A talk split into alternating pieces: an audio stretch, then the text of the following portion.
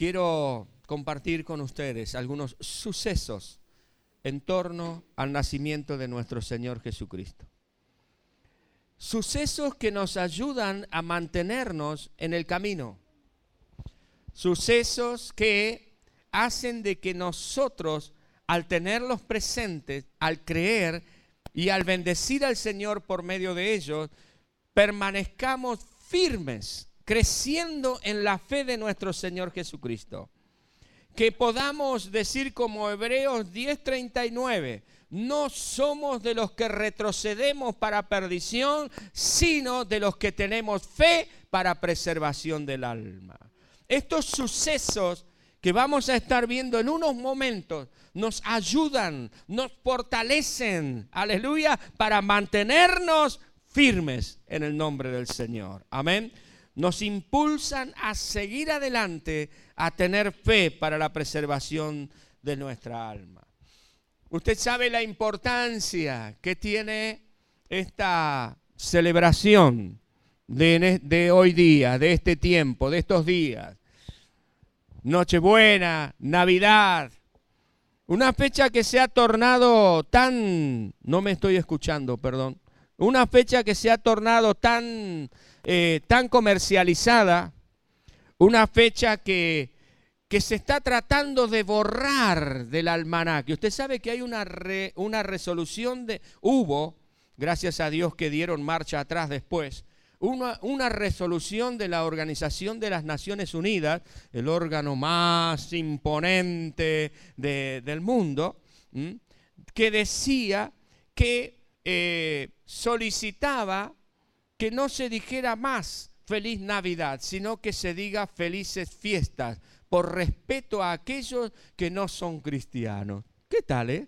Gracias a Dios por una movida que hubo en muchos países de Europa y por algunos diplomáticos, bueno, esta resolución se volvió atrás. ¿Sabe cuál es el trasfondo de todo esto? Eliminar el cristianismo bíblico del ser humano que no se celebre más la Navidad. Cuando alguien viene y dice, no hay que celebrar la Navidad, está diciendo hay que dejar de lado a Jesucristo.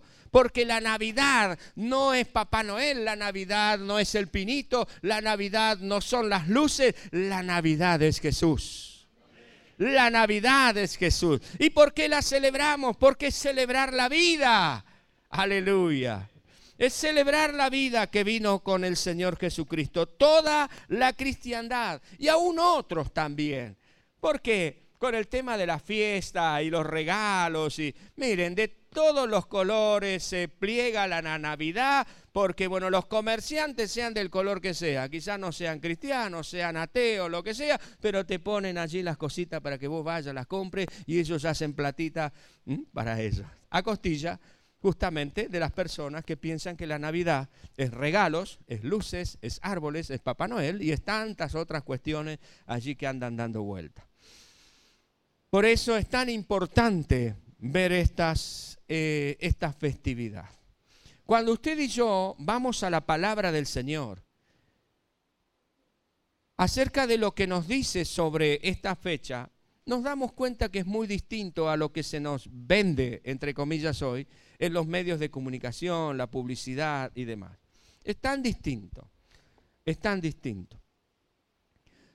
Cuando pensamos en María, la mamá del Señor Jesucristo, que recibió el anuncio de que iba a ser mamá del Señor Jesús, a veces nos imaginamos una, una doncella, una señorita este, allí como tan, tan, este, tan diáfana, tan, tan linda, tan este, eh, como esas muñequitas de porcelana.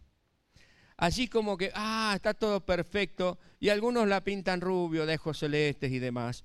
Yo tengo una noción un poquitito distinta. Esta era una mujer realmente preciosa en el Señor, pero yo no puedo pensar que sus manos no tendrían callos, ni tampoco puedo pensar que su piel no fuese morena. Por una cuestión muy básica, ella trabajaba en el campo, trabajaba afuera. No estaba adentro de la casa todo el día limándose las uñitas ahí, pintándose frente al espejo, maquillándose. No, porque Era una mujer, una personita allí de común y corriente de todos los demás, pero trabajaba. Cuando el Señor viene a ella, ella estaba buscando al Señor seguramente. Pero también nosotros vemos que en, este, en estos acontecimientos, en este devenir antes del nacimiento del Señor Jesucristo y después del anunciamiento, ellos tuvieron que ir desde Nazaret, donde vivían juntamente con José, tuvieron que viajar hasta Belén, que queda en la parte sur, son más de 200 kilómetros, a lomo de burro y embarazada ya en sus últimos meses de gestación. No, no puedo pensar en una María que estuviese ahí con una carita como yo no sé nada, ahí toda bien peinadita, maquillada, y, no, una María este, realmente, em, digamos, en la que había golpeado el sol, el viento, y, allí en una situación bastante conflictiva, sus manos quizás callosas de agarrarse y de ver, bueno, toda la cuestión. Y después, para colmo de males, y quiero compartir seguramente un mensaje que el Señor me estaba dando recién. Eh, lo que cuesta estar en el centro de la voluntad del Señor, ¿no? Para colmo de males, entre comillas, podríamos decir, llegan a Belén y María ya está por tener familia y resulta ser que no hay lugar donde pudiese ser alojada. Porque como había un evento especial, que era el censo del pueblo y cada uno tenía que ir a la, a la ciudad de su nacimiento, o de sus antepasados también, de dónde provenía, y se imaginan que Belén, que era una aldea pequeña, pequeña tú entre todas, dice, se llenó, se llenó de gente.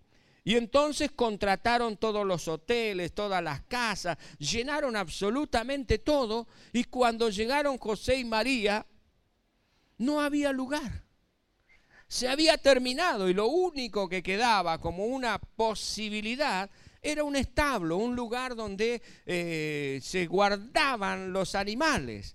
Y allí fue, con toda esa incomodidad. Yo no sé si usted alguna vez ha dormido en un establo. Yo pienso que quizás ninguno de nosotros lo ha hecho, o que ha dormido entre los animales y se ha tenido que alojar ahí, porque no dice que fue una sola noche. No sabemos en realidad cuántos días fueron pero estuvieron allí un buen tiempo entre los animales. Y ustedes saben que los animales no, no, le, no le dicen a la gente la vaquita, el camello, las ovejitas, este, tengo ganas de ir al baño. No, directamente van donde están, ¿no? Y se imagina todo eso, María limpiando ese lugar, porque José ayudándole a limpiar. Y... Impresionante. A veces tenemos una idea un poquitito distorsionada y pensamos que cuando la cosa se pone difícil es porque no estamos en la voluntad del Señor. A veces es todo, todo, todo lo contrario. Pero bueno, ese es otro mensaje que estoy preparando para usted. Vamos a ver estos acontecimientos en torno al nacimiento del Señor. Lucas capítulo 2, versículo 7, dice algo muy interesante. Lucas 2, 7, dice que llegó el momento del alumbramiento y ellos estaban en el establo. Entonces dice que María dio a luz a su hijo primogénito. Atención con las palabras, aquí dice primogénito, no unigénito. Hay una gran diferencia.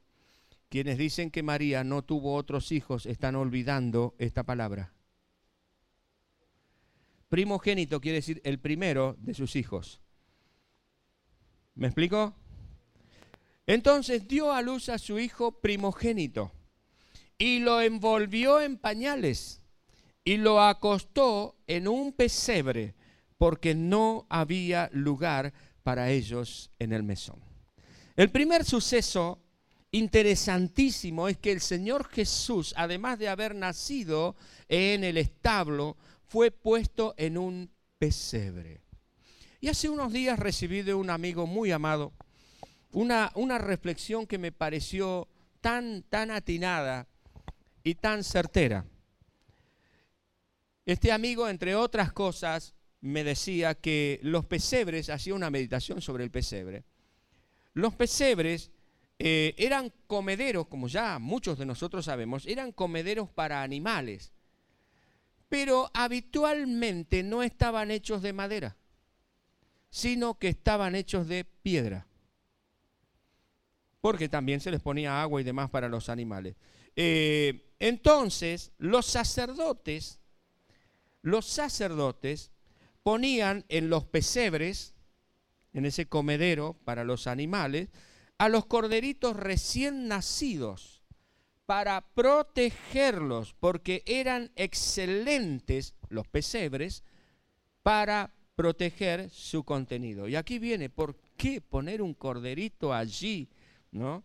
En el pesebre de piedra, porque era excelente para proteger al cordero. Ellos no ponían allí cualquier cordero. Cualquiera que nacía no lo ponían en el pesebre, sino que solamente ponían aquellos corderos que eran perfectos, sin mancha, y que eran utilizados para el sacrificio por los pecados del pueblo. Interesantísimo este detalle. Es decir, que cuando nacía el corderito que era perfecto, que no tenía mancha, y en realidad Belén era muy conocida porque eh, los corderos nacidos de las majadas, de las ovejas, no eran eh, frecuentemente, es decir, la mayoría no eran con mancha ni con ningún tipo de situación, es decir, que había pesebres para esos corderitos. Pero los sacerdotes, que eran los que tenían que ofrecer el sacrificio, ponían a estos corderitos sin mancha, envueltos en una tela para que no se estropearan, en este pesebre que los podía guardar, que los podía cuidar. Estos corderitos eran bien, eh, eran envueltos bien apretados con la tela y los ponían en el pesebre justamente para mantenerlos a salvo. Cualquier judío entendería muy bien esta imagen. ¿Cuál imagen? María en el establo. Por supuesto, la ovejita al parir, muchas veces ya cuando está en fecha de, de que fuese este, una oveja madre, la llevaban seguramente al establo para que allí pariera a su corderito y si era sin mancha, inmediatamente lo envolvían para que no se estropeara, porque recuerde que el cordero que iba a ser sacrificado por el pecado del pueblo tenía que ser perfecto, sin mancha, que no tenga que no sea tuerto, que no sea rengo, que no tenga ningún defecto. Entonces lo cuidaban, lo guardaban y lo ponían en el pesebre allí para que fuese preservado para el sacrificio. Tenemos a María, quien dio a luz al Cordero de Dios que quita el pecado del mundo. Quien fue envuelto, fíjese lo que dice aquí la palabra, fue envuelto en pañales. Lo envolvió para que no se estropeara para guardarlo, para cuidarlo y lo depositó en el pesebre también para que no sufriera daño alguno. Muchachos y chicas, qué tremendo significado de este suceso. Poner al niño era más que poner al... Sí, lo vamos a poner ahí. No, no, era una cuestión de preservación porque era el Cordero de Dios que quita el pecado del mundo. Gracias Señor, amén. ¿Cómo? ¿Cómo retroceder? ¿Cómo volvernos atrás? Si quien estaba allí, quien nació esa noche, era el Cordero de Dios que quita el pecado del mundo. Por Él mis pecados fueron perdonados, por Él fui limpiado y por Él tengo acceso, aleluya, a la mismísima presencia del Señor. El segundo suceso, muy importante, es los pastores que visitan el lugar. Se nos relata en el Evangelio según San Lucas, y fíjese que está en el mismo contexto. Por eso es que es tan interesante la explicación del pesebre. Pues estaba ligada a los pastores también. Los pastores que visitan al lugar, Lucas 2, 8 al 17. Vamos a leer ese pasaje. Dice que había pastores en la misma región, ¿dónde? En la región de Belén, que velaban y guardaban las vigilias de la noche sobre su rebaño. Y he aquí, mientras ellos estaban guardando, estaban las vigilias de la noche sobre sus rebaños, estaban cuidando sus ovejas, se les presentó un ángel del Señor y la gloria del Señor los rodeó de resplandor y los pastores tuvieron temor, porque se imaginan qué es esto que está pasando acá. Pero el ángel les dijo, no tengan miedo, porque he aquí, en este momento les doy nuevas de gran gozo que será para todo el pueblo. El gozo será para todo el pueblo a causa de esta noticia. Y preste atención, que os ha nacido hoy en la ciudad de David. ¿Cuál era la ciudad de David? Belén. Un Salvador, que es Cristo el Señor. Wow, nació un Salvador, Cristo el Señor. Y después les dice, esto les va a hacer a ustedes por señal. ¿Cuál sería la señal? Miren, hallaréis al niño como envuelto en pañales, acostado en un pesebre. Los pastores sabían de esto. Ellos sabían que los corderitos perfectos que iban a ser sacrificados por el pecado del pueblo eran envueltos en una tela y puestos en un pesebre. Y para ellos fue tan claro el mensaje. ¿Por qué les dijo que esto les iba a hacer por señal? Justamente porque el niño estaba envuelto en pañales, igual que el corderito que iba a ser sacrificado por el pecado del pueblo. Qué maravilla. Qué maravilla. Gloria a Dios. Es nuestro Señor. Nuestro Salvador. Aleluya. Quien dio su vida por nosotros. Qué maravilla como Dios se revela a la humanidad, como Dios se revela a los corazones, como Dios les da la evidencia.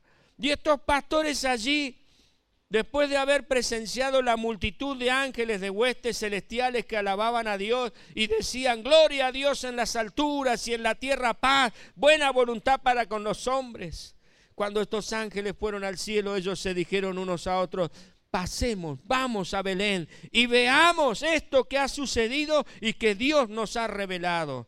Vinieron pues apresuradamente y encontraron a María y a José y al niño tal cual como se les había dicho, acostado en el pesebre. Y al verlo dieron a conocer lo que se les había dicho sobre el niño. ¿A quién le dieron a conocer? ¿Quiénes estaban allá? José y María. Ellos le dijeron, este es el Cordero de Dios que quita el pecado del mundo. Ustedes han sido el instrumento y son el instrumento para traer al mundo aquel que nos trae salvación, que nos da liberación, que nos da esperanza, que nos da paz, que nos da una nueva vida. Aleluya. Maravilloso Dios. Tremendo. Denle ese aplauso al Señor. Qué noticia. Por eso dice que María guardaba estas cosas en su corazón guardaba estas cosas en su corazón. ¿Había sido una coincidencia de que los ángeles fuesen a los pastores? No, porque ellos hubieron entendido tan, tan claro y tan fuerte y tan rápido lo que significaba esto. Los pastores entenderían que este niño, en primer lugar, era el Mesías. Por eso que el ángel les dice a Cristo. Fíjense el anunciamiento del ángel a los pastores, les habla del Cristo, del Mesías, del Salvador. Versículo 11, ha nacido en la ciudad de David un Salvador, que es Cristo. Esto es el Mesías, el Salvador. Ellos entendían muy bien lo que significaba la palabra Cristo. Él era Dios perfecto, sin pecado y santo, humillándose Ah, a mí me trae este pensamiento de Filipenses 2, haya pues en vosotros este sentir que hubo en Cristo Jesús, el cual siendo en forma de Dios, no estimó el ser igual a Dios como cosa a que aferrarse, sino que se despojó a sí mismo, tomando forma de siervo. Aquí está, aquí está en el pesebre, hecho semejante a los hombres. Y estando en esta condición se humilló hasta lo máximo, sufriendo la muerte y muerte de cruz.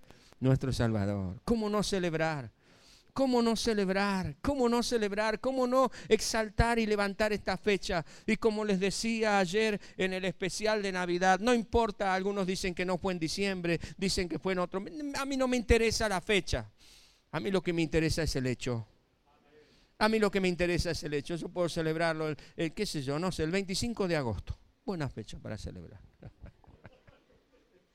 ¿Se dan cuenta? Gloria al Señor, gloria al Señor, aleluya. Aquel que vino para reconciliarnos con nuestro Padre Celestial. Aquel que vino para traernos una nueva esperanza, aleluya. Aquellos que estábamos desesperanzados, aquellos que estamos perdidos, aquellos que hemos, eh, eh, nuestra vida es un desastre. Oh, el Señor vino para eso. El Señor vino para eso. En tercer suceso, es la presentación de Jesús en el templo, porque cuidado, estoy tratando de de presentárselos en una manera cronológica.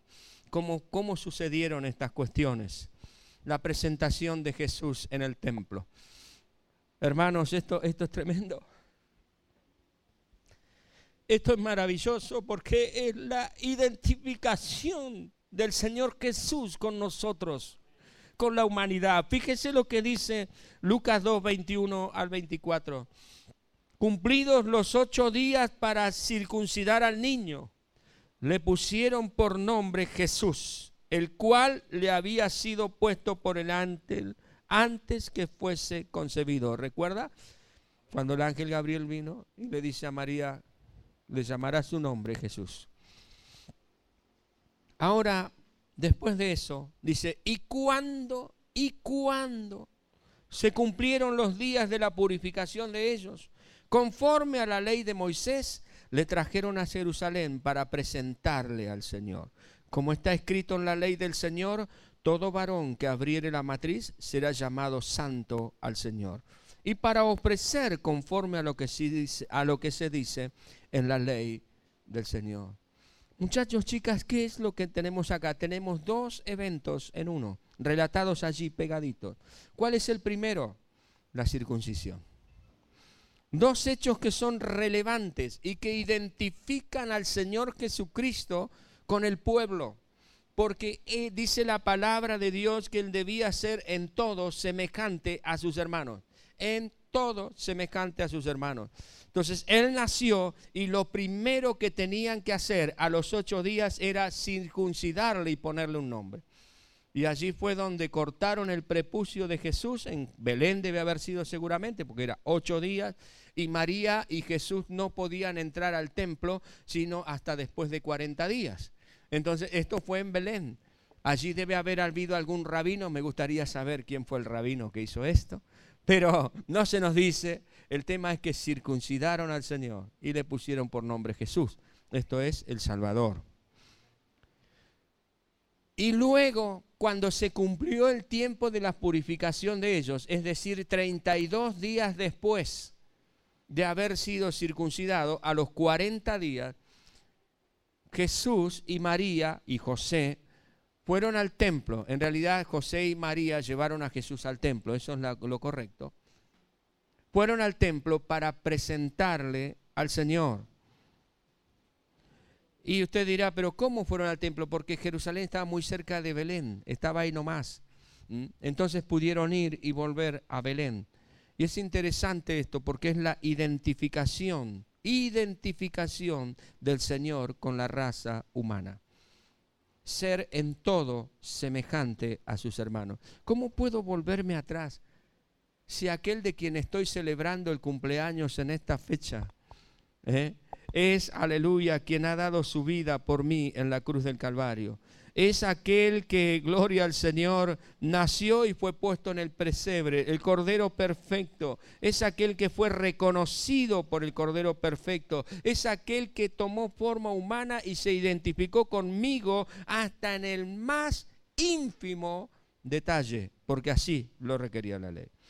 El cuarto hecho relevante, que en realidad son dos en uno, es la visita de los sabios del oriente y la matanza de los niños en Belén.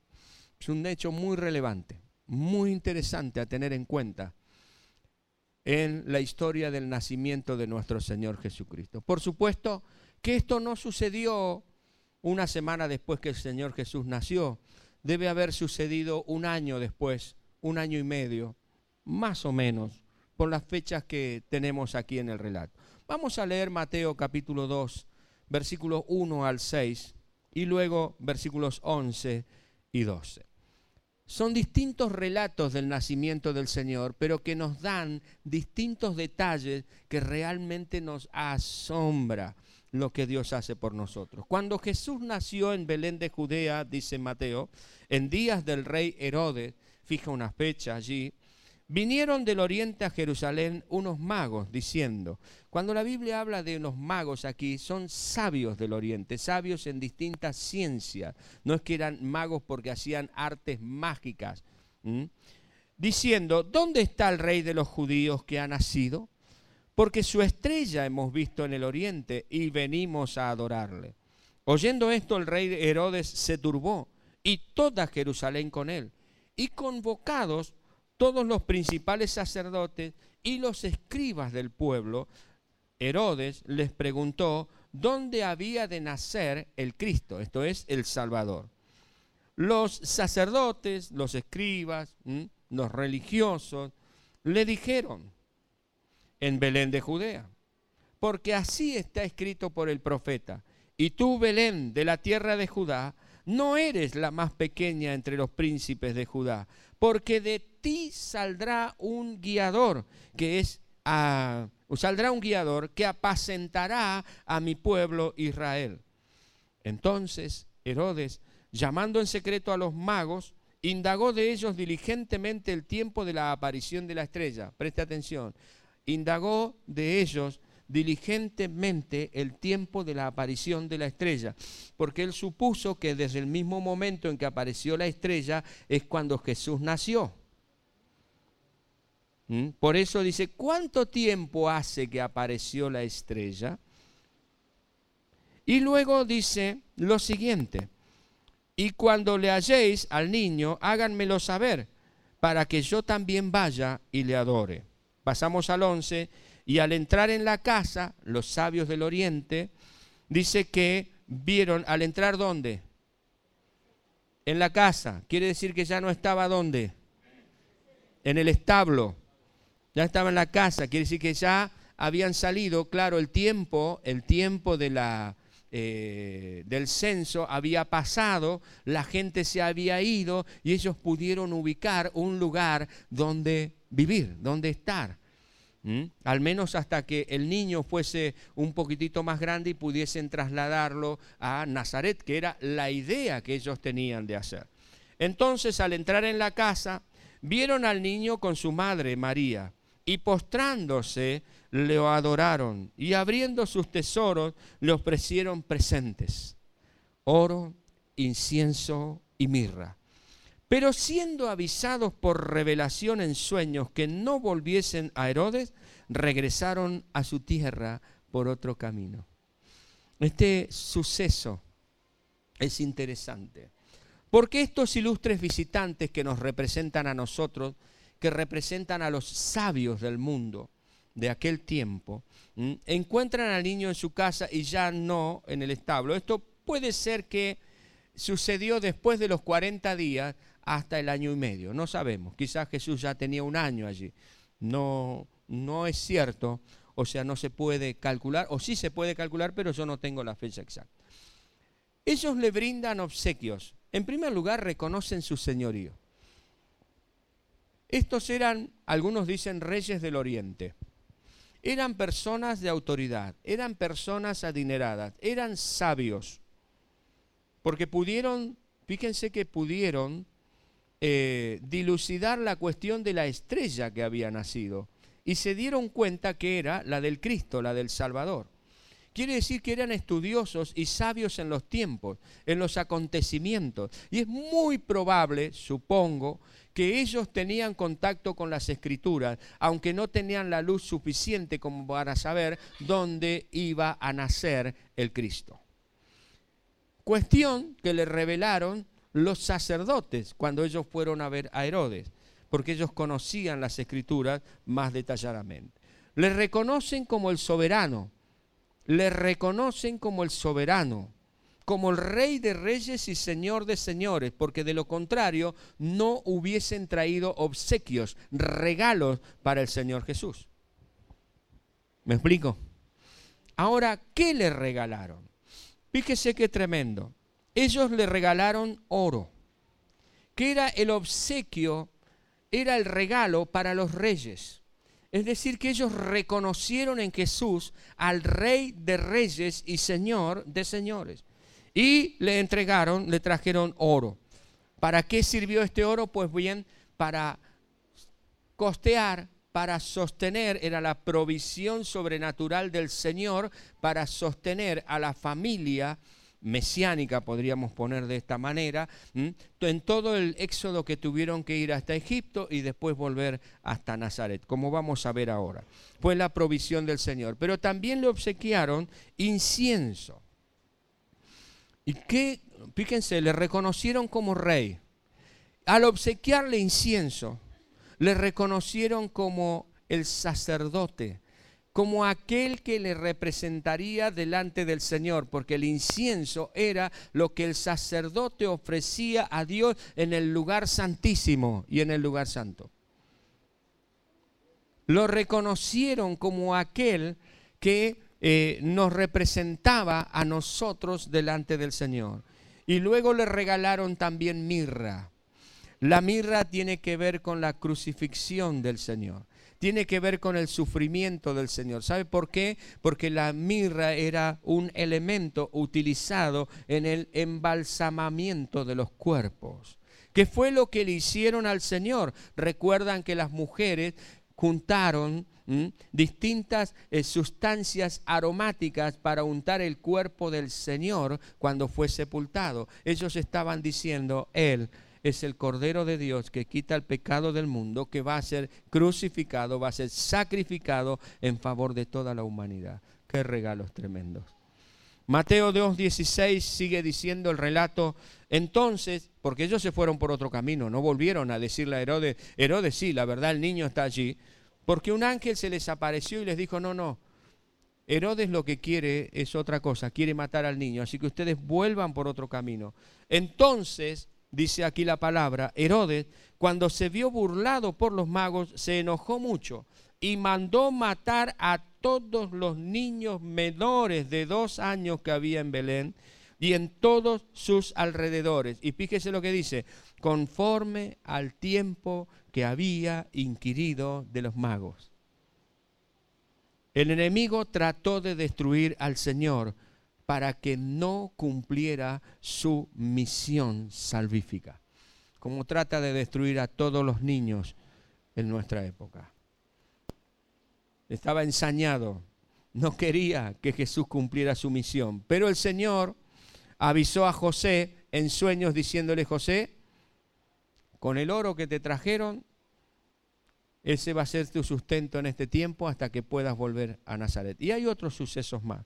Pero para no irnos demasiado en el tiempo en este momento, hermanos y hermanas, amigos y amigas, concluyendo, algunos hechos en torno al nacimiento del Señor que nos alientan en nuestra fe, que nos ayudan a seguir adelante y a mantenernos en la fe para preservación de nuestra alma, es que Él fue colocado en el pesebre y fue visitado por los pastores, marcando evidenciando su calidad de Cordero de Dios, perfecto, apto para el sacrificio en favor de toda la humanidad. Su circuncisión y presentación a Dios en el templo como la evidencia máxima de la identificación de Dios con nosotros. La visita de los sabios del oriente, sus regalos, y el hecho de que Herodes luego quiso matarlo. Eso indica la calidad del Señor como rey de reyes, señor de señores, sacerdote que nos representa delante del Señor porque dice que Él está intercediendo por nosotros delante del Padre. Y como sustituto nuestro, Él tomó nuestro lugar. El castigo que usted y que yo merecíamos, lo tomó Jesús sobre él. Por eso la mirra.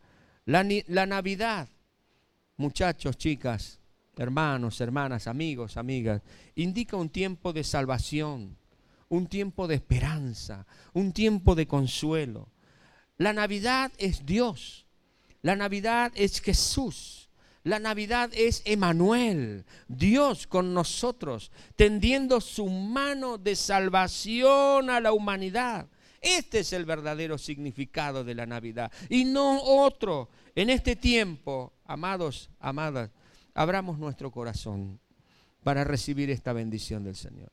Quizás tú eres la primera vez que escuchas este mensaje, un mensaje como este de salvación y de sanidad. Pues quiero invitarte, queremos invitarte a que te unas a aquellos que hemos ya depositado nuestra fe en Jesús. A que aceptes a Jesucristo como tu Salvador y Señor. Este es el sentido de la Navidad. Este es el sentido de abrir nuestros corazones a Él. Tener el perdón total y completo de todos nuestros pecados y la seguridad de la gloria eterna con nuestro Señor. Y por supuesto, también es el tiempo de reafirmar nuestra fe en el Señor Jesucristo. Quizás amigo, amiga, hermano, hermana, ha sido vapuleado, ha sido podcast castigado, podríamos decir así, por las circunstancias que te han rodeado, tiempos muy difíciles que has vivido, aún teniendo a Jesús en tu corazón. Pues bien, este mensaje, estos sucesos deben reafirmar tu confianza, tu seguridad, tu firmeza, valga la redundancia, en nuestro Señor y Salvador Jesucristo. Porque aquel que descendió del cielo, dejó su trono de gloria, se hizo uno de nosotros se dio por nosotros en la cruz del Calvario. No lo hizo para que tú le abandones, lo hizo para llevarte juntamente con Él. ¿Recuerdas lo que Él mismo dijo en Juan capítulo 14? No se turbe vuestro corazón, ni tenga miedo. ¿Creen en Dios? Pues bien, crean en mí. Porque yo a la casa de mi Padre voy. Voy a preparar morada para todos ustedes para que donde yo estoy, porque el Señor está allí ahora con el Señor, ustedes también estén. Esta es la Navidad.